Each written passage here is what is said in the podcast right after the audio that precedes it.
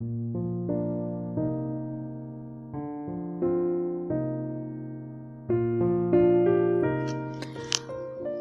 会上的奔放。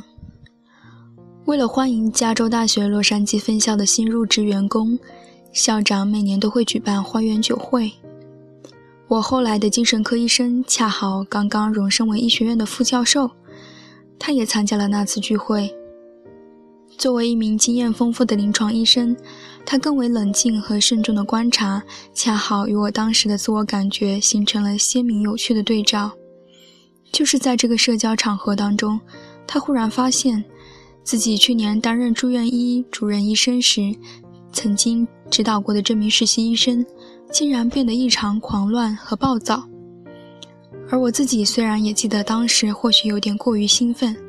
但记忆更深刻的是和许多人讲话，并感觉自己魅力无穷，一盘接一盘的大吃点心，畅饮各种饮料。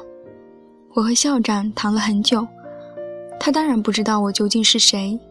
不过他要么就是过于彬彬有礼，要么就是像外界所传言的那样格外优待年轻女性。总之，和我谈了好半天。不过，他真实的想法究竟是什么？我一度确信自己在他眼中具有超凡的吸引力。我和系主任的对话同样冗长而又古怪。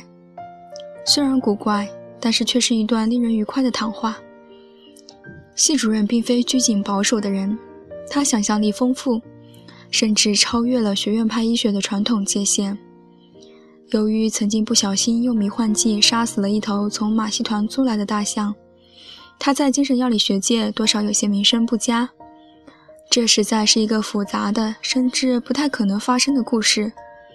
其中的关键词包括发情的陆地最大哺乳动物、颞叶、致幻剂对于暴力行为的影响，以及对体积和体表面积的错误估算。我和他展开了一场漫长而又细致的讨论。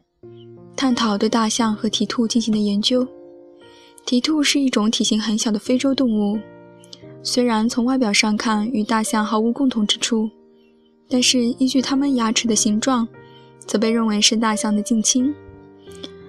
我记不得究竟是哪些讨论细节和共同戏曲构成了这场怪异而极有趣的谈话。我只记得自己当时几乎毫不迟疑而由衷的热情地表示。我愿意搜索出有关蹄兔的所有研究论文，而这儿大概有好几百篇。我还表示自己愿意义务到洛杉矶动物园从事动物学研究，和别人合作教授一门动物行为学课程，再开设一门综合了药理学和动物行为学的课程。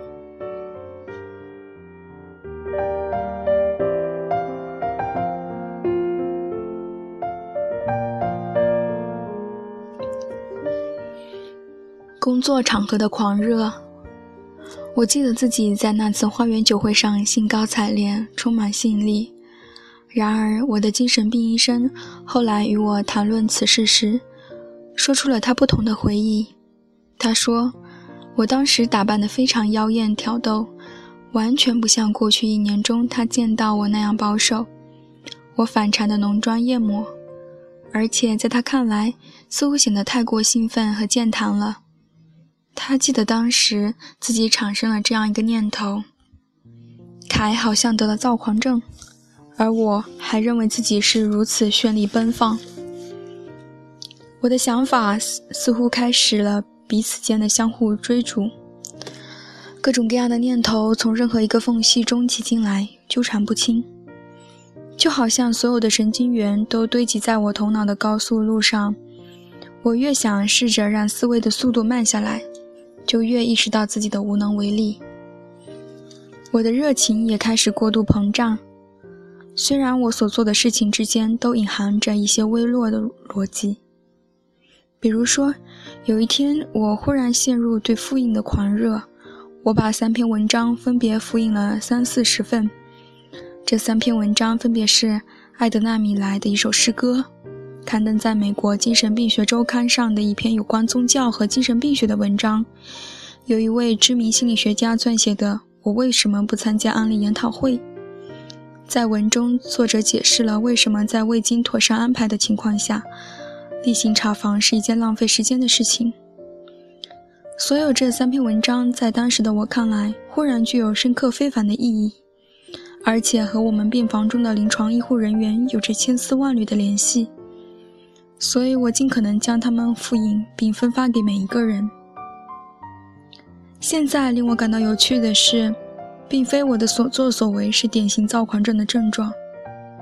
而是在疯狂即将降临之前存在的某些预见和感知。例行查房确实是一件浪费时间的事情，不过病房主任并不喜欢我向周围每一个人指出这一点，对我把文章影印给全体员工更是不满。米莱的诗《重生》是我在少女时期就曾读过的作品。当我的情绪越来越狂喜，思维越来越奔逸的时候，不知为什么，这首诗竟然清晰而直接地浮现在我的脑海中。虽然我刚刚步入疯狂之旅，这首诗却完整的描绘了我即将经历的循环过程。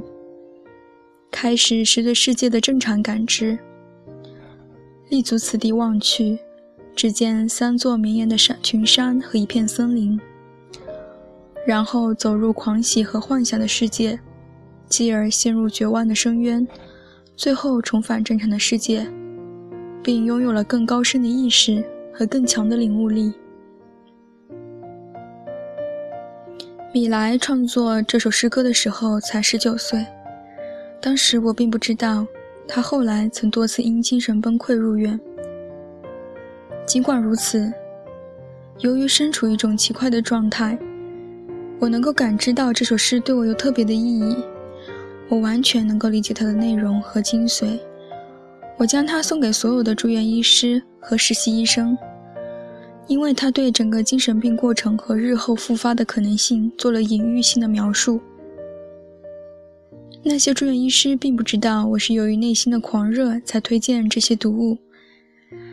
他们对这些文章反应良好，因为人人都能暂时摆脱常规的医学文献，他们因此感到愉快。